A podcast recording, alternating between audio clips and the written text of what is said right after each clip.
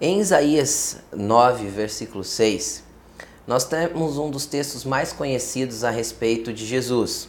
É um texto que diz assim: Porque um menino nos nasceu, um filho se nos deu, e o governo está sobre os seus ombros. E o seu nome será Maravilhoso, Conselheiro, Deus Forte, Pai da Eternidade e Príncipe da Paz. Nós amamos que Jesus se manifeste na nossa vida como um Deus maravilhoso. Nós amamos que Ele faça maravilhas em nós, nós amamos que Ele se coloque na nossa vida como um Deus forte, nós amamos que Ele se coloque para nós como Pai da eternidade, como Príncipe da paz que tem que habitar dentro de nós. Tudo isso é muito bom, só que muitas vezes nós nos encontramos buscando é, todas essas, essas facetas de Jesus todos, todos esses benefícios que Jesus tem para nos dar, sem dar aquilo que anteriormente ele pede que esse versículo cita.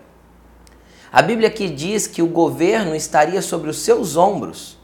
Então entenda uma coisa: se nós temos o desejo de viver as maravilhas de Deus, se nós temos o desejo de viver a eternidade com Ele, se nós temos o desejo de ver a paz que Ele tem para nos dar, e, e, tudo aquilo, a força dele lutando por nós, vencendo as nossas batalhas, ele é Deus para tudo isso, ele é Senhor para fazer tudo isso na nossa vida. Entretanto, o governo da nossa vida tem que estar entregue a ele. O problema é que muitas vezes nós queremos tudo isso de Jesus sem lhe entregar o governo integral da nossa vida.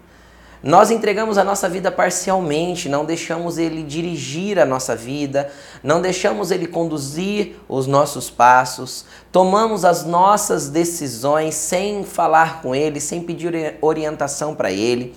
Fazemos tudo do nosso jeito e esperamos que ele continue sendo, continue sendo maravilhoso, continue sendo conselheiro, continue sendo tudo na nossa vida. Mas em que nível anda a, a nossa entrega do governo da nossa vida para Ele.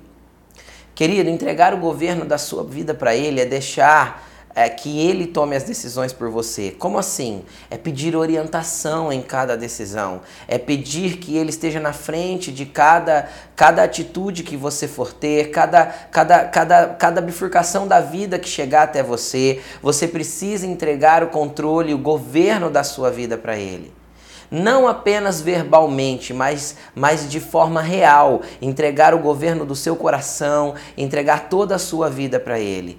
Jesus, Ele quer se manifestar na sua vida como, com, todas essas facetas que Ele tem, mas Ele deseja que você se entregue para Ele de uma forma completa e integral, que Ele seja literalmente o governante da sua vida.